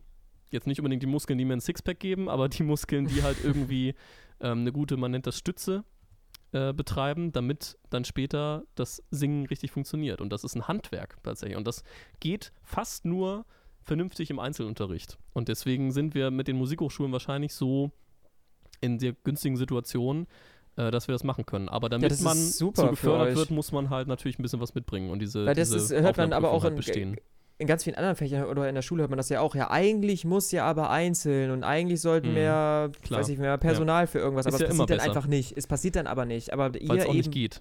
bei euch passiert es. Das ist schön, das ist wir cool. sind in der Ähm, guten Lage, dass wir das haben, ja. Ähm, jetzt stelle ich mir das so ein bisschen vor, dein Studium. Du hast doch bestimmt auch mit ähm, Vollfachmusikstudenten zu tun, oder nicht? Also ihr habt ja bestimmt Fächer zusammen, oder nicht? Ab und zu äh, tatsächlich, also mit den Vollfachstudenten am wenigsten, weil, ähm, na, klar, die, der Hauptfachunterricht ist nun mal einzeln, das heißt, da hat man schon mal nicht miteinander zu tun, weil es Einzelunterricht. Was hat man überhaupt für Fächer zusammen? Wir haben Fächer zusammen wie zum Beispiel Musiktheorie, Musikgeschichte. Äh, So sieht halt ein Musikstudium aus. Okay, aber ihr lauft Ja. euch sozusagen über den Weg. Auf jeden Fall, man sieht sich auch mal auf dem Flur. Seid ihr dann so, also bei mir ist das zum Beispiel so, ich äh, studiere digitale Medien, jetzt Master und habe vorher Bachelor studiert und bei, ich habe auch Kurse mit Informatikern äh, zusammen gehabt. Und man wurde als digitale Medienstudent immer so ein bisschen belächelt von den Informatikern. Wir hatten dann zum Beispiel so den, den geilen Spitznamen digitale Mädchen von denen bekommen. Ist ja auch ganz lustig so, aber es ist Sehr eben gut. so Ja. nach dem Motto, ja, das sind halt so die, die Mädcheninformatiker, so die, die, die programmieren zwar so ein bisschen, aber wenn es dann richtig zur Sache geht, da, da, da, da lernen die nur die Grundlagen und machen damit Malen und bla bla bla weiter. Wie ist es denn zum Beispiel bei dir? Du bist ja dann, bist du in den Augen der Musikvollfachstudenten sozusagen nur Grundlagenmusiker oder wie ist das? Schauen die auf euch herab? Ja, okay, alles klar. nee, also das, äh, ka- das kann man schon, also ja. Man muss dazu auch nochmal eben sagen, ähm, es ist, es klingt wie ein, wie ein, äh, äh, ja, also es klingt wie ein, äh, na sag schnell, wie sagt man, wenn man, wenn man voreingenommen von irgendwas ist? Mir Klischee, Klischee. Es klingt, es klingt wie ein Okay. Klischee, Ja. aber ähm, der größte, also bestimmt 60, 70 Prozent von den Leuten, die Vollfachmusik studieren, sind Asiaten. Ach, Also es Echt? ist tatsächlich so. Und ich ma- ma- es gibt ja diesen Slang Asian Mode oder Asian Style oder Asian Level. Ja, ne? ja, Asian Level, Level genau, das, 9000, äh, bla bla bla. Schreibt ja, man ja. sowieso, also ich meine, es gibt es ja nicht nur bei Musik, aber auch, es, auch bei Musik gibt es das ja. Also diese, diese Leute, die am Klavier irgendwie ne, äh, dann da wild werden, da kommt, kommt dann ja auch äh, Asian Level sozusagen immer im, als, als Kommentar drunter. Und das kommt, wie in jedem Klischee, es steckt immer Wahrheit drin. Es ist tatsächlich so. Äh, die Lehramtsstudenten, ganz viele Deutsche, die äh, Vollfachstudenten, unglaublich viele Asiaten. Es ist wirklich so. Und also äh, die kommen Und die halt. kommen dann auch aus, aus asiatischen genau, Ländern, die- wirklich. die- also es sind dann genau. keine gebürtigen. Und die Okay. Frage ist ja, warum studieren die das hier? Warum studieren die das nicht da, wo sie herkommen? Und äh, das ist tatsächlich so. Deutschland ist einfach ein Land der, der Musik, der Musikkultur, der Musikhochburg. Und ähm, da, wo die herkommen, da können die zwar guten Klavierunterricht zum Beispiel kriegen. Und wenn die herkommen, haben die eine super Technik. Die stecken jeden in die Tasche, die spielen nicht an die Wand. Aber, auch wieder Klischee, aber es ist so ein bisschen so, es ist sehr maschinell, sag ich mal einfach. Ne? Ja, also ja, es ist wirklich, okay. es ist ähm, ohne viele Emotionen, sondern es ist einfach sehr technisch. Die haben dann eine gute Fingertechnik und spielen das dann halt so runter, aber es ist keine Musik, sondern es sind einfach Töne, die aneinandergereiht sind. Und die kommen dann hierher in solche Hochschulen wie zum Beispiel jetzt in Hannover und ähm, lernen dann hier quasi aus ihrer Technik Musik zu machen, damit sie später einen guten Job kriegen. Weil wenn die mit, nur mit ihrer Technik in den Job gehen, dann kriegen die keinen Job.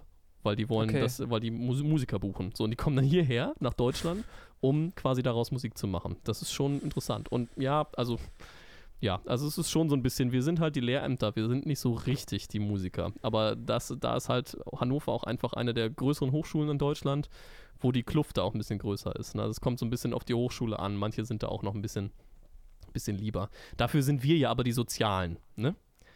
Ja, Wir sind vielleicht nicht die Musikkönner äh, in den Augen der Leute, die das äh, Vollfach studieren, aber äh, wir sind dafür sozial und äh, Team begeistert und so weiter. das ist lustig, weil äh, wir hatten ja, genau das hatte ich dich ja auch schon gefragt, als wir auf der, als wir Feuerzangenbowle trinken waren. Mhm. Und da ist mir das einfach eingefallen. Aber das hast du dann ja überall dann ja sowieso, dass Leute, du, studierst dann irgendwas und dann aber dann eben nur Grundlagen und dann in Kombination mit irgendwas anderem. Dann gibt es Ja. halt Leute, die auf dich hinabschauen. So, das hast du ja überall. Aber gerade bei in, in künstlerischen Fächern stelle ich mir das tatsächlich, ähm, also nur von der auch Vorurteil natürlich, stelle ich mir das bisschen bitterböse vor tatsächlich. Also wie, wie Leute vielleicht auf dich hinabschauen. Bei Informatikern und digitale Medien konnten wir dann eben noch sagen, ja und, wir haben Mädels. Sehr gut. Ja, okay. Ja, ist auch nicht schlecht. Ja, das können wir nicht sagen. ja, vielleicht auch, aber ja, na gut, ich weiß nicht. Ja. Aber ja, also es ist nur, ja, klar, wir legen dafür unseren Schwerpunkt anders. Wir könnten sagen, aber dafür können wir Pädagogik. Aber ich weiß nicht, ob das so cool ist. Genau, genau, da, das da, ist dafür, eben leider nicht cool genug. Aber, nee, aber also die, die, die Antwort wäre vielleicht, dafür sind wir sozialfähig.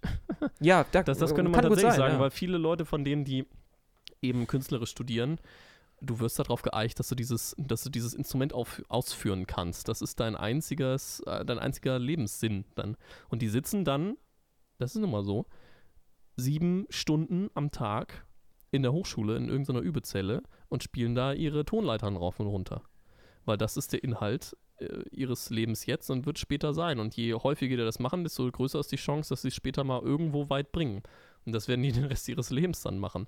Das, das sind wirklich so, mehr so Einzelgänger. So hardcore, ne? Das, ja, ist, das klingt, klingt, so, als hätten so, die auch Programmierer werden können. Ja, so. das ist, ist doch eigentlich im Prinzip ein und das Gleiche. Wenn es dann nur so, ja, wenn es dann nur systematisch ist, also wenn es dann nur, ja. Ja, also natürlich musst du dann später Emotionen reinbringen, aber wie bringst du Emotionen rein? Auch das ist dann später fast mechanisch. Du lernst ja. dann, was, was für Knöpfe musst du drücken, damit im Publikum Emotion ausgelöst wird. Das ist ganz komisch, aber es ist so. Ne? Also wie, wie muss ich jetzt die Noten betonen, wie muss ich jetzt das Legato führen, damit im Publikum später die, die und die Emotion ausgelöst wird. Das nennt sich ja. dann Songinterpretation. Wir, wir müssen wir, wir, müssen so langsam zu einem Ende kommen, aber ich habe noch eine Schade, Frage zu einem, äh, zu einem äh, Studiengang. Und zwar, da, ähm, hattest du damals auch erzählt, gibt es einen Studiengang, wie heißt der? Populäre Musik oder so? So ein, Mainstream? Ein Studi Ach ja, ja, genau, ja, ja, klar. Popular Music, genau. Das gibt es jetzt äh, als no ganz neuen Studiengang bei uns in Hannover. Ist Hannover auch ein bisschen Vorreiter. Ich glaube, das würde ich belächeln. Ich weiß nicht warum, aber ich habe das Gefühl, warum, also jeder sagt immer, äh, Mainstream ist scheiße, bla bla bla, mhm. hör mal lieber deinen eigenen Kram und so, ja, lässt sich natürlich leicht so sagen. Aber ich stelle mir dann so vor, das studiert man, um dann äh, sozusagen auch systematisch Star nicht, zu werden. Man, man, lernt ja nicht eine bestimmte Musikrichtung, aber systematisch bestimmte Knöpfe zu drücken, um Erfolg zu haben. Also bestimmte, ja. zum Beispiel Jan Böhmermann hat es ja mit Max Giesinger gut im Prinzip entlarvt, wie seine Lieder aufgebaut sind und hat dann eben auch dieses Lachen, Tanzen, Welt rausgebracht. Und so stelle ich mir das so ganz klischeehaft vor. Man, das ist ja Musik, um im Prinzip um Geld zu machen. So inhaltlich mhm. ist es halt null, also Lachen, Tanzen, Welt, mehr hat es ja nicht. Und wie wie denkst du darüber? Schwierig. Ich, finde es einfach, also ich zumindest denke so, ähm, boah, das würde ich niemals studieren wollen. Ja, das ist so ein bisschen halt auf die Spitze getrieben, was ich studiere. Ne? Also deswegen finde ich es auch an sich von der Idee her gar nicht so schlecht. Das ist wieder diese Diskussion, was ist Musik und was ist nicht Musik und was ist es wert, beachtet zu werden, akademisch auch und was nicht. Und früher war ja. das nur Klassik. Ne, da hieß es irgendwie auch, äh, ne, auch Jazz ist keine Musik und so, sondern es gibt nur Klassik, das kann man studieren, weil das ist richtige Musik. Und dann später gab es diese Fakultät, die wir jetzt haben, Jazz, Rock, Pop, wo es darum geht, okay, es muss alles als Musik betrachtet werden und im Jazz geht es vielleicht nicht darum, ähm, äh, wie gut das jetzt hier komponiert wurde, sondern es geht mehr darum, was mache ich als Improvisator daraus. Und das ist jetzt quasi auf die Spitze getrieben. Das ist jetzt halt gesagt, okay, populäre Musik, also ganz krass zu sagen, Justin Bieber ist auch akademisch beachtenswert irgendwas muss der ja haben, dass er so einen Erfolg hat. Und daher finde ich den Gedanken jetzt gar nicht schlecht zu sagen, okay, wir dürfen das nicht ausschließen, weil wir einfach sagen, okay, das ist ja jetzt keine Musik. Das ist ja unfair. Und vor allem finde ich auch, wenn Popularmusik so einen großen Teil in unserer momentanen Gesellschaft einnimmt, wenn man in die Charts guckt oder wenn man Leute auf der Straße fragt, was hört ihr für Musik, dann wird, glaube ich, der überlegene Prozentteil irgendeine Popmusik aufzählen. Warum sollte das dann nicht auch akademisch in irgendeiner Form aufgegriffen oder gelehrt werden? Dann ist jetzt aber natürlich die Frage, was machen die Leute damit? Ne? Also ähm, das wird sich jetzt auch erst in Zukunft rausstellen. Das ist ja, da ist Hannover jetzt Vorreiter. Ich glaube, die ersten Semester, die es damals gab, die kommen jetzt demnächst zum Abschluss. Letztendlich ist es quasi ein Studiengang vorbereitend dazu, ähm, freischaffender Künstler im Bereich Popularmusik zu werden. Das ist natürlich ja. die Frage, ob man die, Liz die Lizenz erwerben kann, um Popstar zu werden. Das äh, bezweifle ich, weil ich glaube, die Leute, die studieren, die werden eben kein Star. weil alle Leute, die, alle Leute, die Erfolg haben, die haben nämlich meist in diesem Bereich, die haben nämlich meist nicht studiert. die werden dann entdeckt. Ne? Genau, die, die, genau da musst du einfach ein bisschen Glück haben. Das ist auch einfach so ein Glück ist auch ein Riesenfaktor bei sowas. Da musst du nicht unbedingt äh, alle Tonleitern können, sondern du musst irgendwie äh, was haben ne? und, Ja, und, ich- und ich- sich gut ich- präsentieren. Ich fand es einfach interessant, weil Mhm. äh, populäre Musik ist für mich jetzt keine Musikrichtung. Mhm. Und du studierst ja irgendwas, was war das, Jazz? Jazz, Pop? Rock, Pop heißt es. Da Jazz, gehört Rock, aber Pop, eigentlich genau. auch alles andere mit dazu. Also äh, da Okay. gehört alles aus dieser Schiene. Metal, Pop, äh, also alles, was halt äh, quasi jetzt äh, moderne ähm, Musikrichtungen sozusagen sind. Alles, was nicht. Dann du dir ja im Prinzip bei, 1900 war. äh, bei ähm, populäre, wie heißt der Studiengang? Entschuldigung, ich habe schon wieder vergessen. Popular Music. Popular Music. Da ja. müsste ja im Prinzip, äh, Musik verändert sich ja. Also, äh, weiß ich, vor fünf, vor fünf Jahren lief anderer Kram im Radio als jetzt zum Beispiel. Man müsste ja im Prinzip lernen, immer am Ball zu bleiben, oder nicht? Hm, ja, auf jeden Fall. Und man hat da halt dann so Sachen wie Songwriting, heißt das Ganze dann, ne? Oder, oder, ähm, ja, und Schräg- schräg sowas, Ghostwriting. Ne? ja, was weiß ich so, ne? ja, also das, ich bin auch, ich bin sehr, sehr gespannt, wie der Studiengang sich so machen wird. Man Ja. merkt da auf jeden Fall unter den Studenten auch schon wieder einen Unterschied. Die sind meistens ein bisschen mehr. Ich will das Wort Sei nicht vorsichtig, sei aussprechen. ganz genau, ich will das vorsichtig. Wort nicht aussprechen, aber äh, ja, so ein bisschen mehr so, wie man sich das Ganze auch aus so einer Castingshow und, äh, und so weiter äh, vielleicht vorstellt, ne? Und dafür hat es Ja. vielleicht dann, äh, das will ich nicht machen, aber, aber es geht so ein bisschen schon so um dieses ganze offene, äh, um, um dieses gesellschaftliche Szene, wie präsentiere ich mich, ne? Wie ist mein Style, wie ist mein, also so, solche Worte werden da mehr benutzt. Und es wird sehr, sehr viel Ja. Englisch gesprochen, tatsächlich. Ah, okay. Das ist sehr, sehr viel, also ich meine jetzt sowas wie englischer Slang, ne? Ich habe, Ach. perf- ich habe, ich habe performt und ähm, nee, ist nicht Ah, mein okay. Style, alright und, und so weiter, ne? Also ähm, oh, okay. vielleicht äh, setzt das die Stichworte, die ich, aber ich habe absolut nichts, ne? Also das, das ist schon wieder zum Thema herabschauen. Wir mögen uns alle und ich gehöre auch zum sozialen Studiengang, deswegen würde ich sowas niemals ausgrenzen. Nein, ich bin sehr, sehr gespannt, wie sich dieser Studiengang ähm, entwickeln wird, so bei uns auch. Ja, ich fand es sehr spannend zu hören, dass es das äh, gibt. Also, ja. Ähm, schön, äh, Mirko, dass du da warst. Wir müssen langsam zum Ende kommen. Möchtest du noch, ich äh, lasse dir jetzt noch ganz kurz Zeit, Promo zu machen. Oh ja, sehr gerne. Ja, ähm, ähm, wir haben verschiedene YouTube-Kanäle und verschiedene Websites. Vielleicht kann ich die einfach mal eben nennen. Ja, mach das. Äh, also meine Hannoveraner Band, hast du ja schon gesagt, heißt 5 vor der Ehe. Ist ganz äh, leicht zu finden. Äh, vorderehe.de ist unsere Website. Ich glaube, der Kanal heißt, der YouTube-Kanal heißt auch so. Äh, wir geben, bringen ab und zu mal immer ein paar äh, aktuelle Cover raus. Ansonsten sind wir auf Tour. Die Tourdaten sind auf der Website zu ersehen. Es gibt ein Newsletter, es gibt Facebook, Instagram, alles Mögliche. Das genau das gleiche auch für meine äh, andere A Cappella-Band, angeblich erträglich heißt diejenige. Wir sind auch zu buchen auf Privatveranstaltungen, falls jemand mal Interesse hat, gerne äh, irgendwie zu mir Kontakt aufnehmen oder zu allem, was bei uns unter dem Reiter Kontakt steht. Die Website heißt, glaube ich, angeblich ertraeglich.de. Ansonsten ist Google Your Friend. Ähm, das genau. hau ich auch noch alles in die Shownotes, Mirko. Das kommt alles unten rein, das kann man oh, dann super sehr cool. anklicken. Ah, richtig ja, gut, Mensch. Ja, ich glaube, das war es auch schon. Super cool, danke, dass du da warst. Hat Spaß gemacht und ich hoffe, wir haben alle was gelernt. Ich in jedem Fall auch. Hat mich sehr gefreut.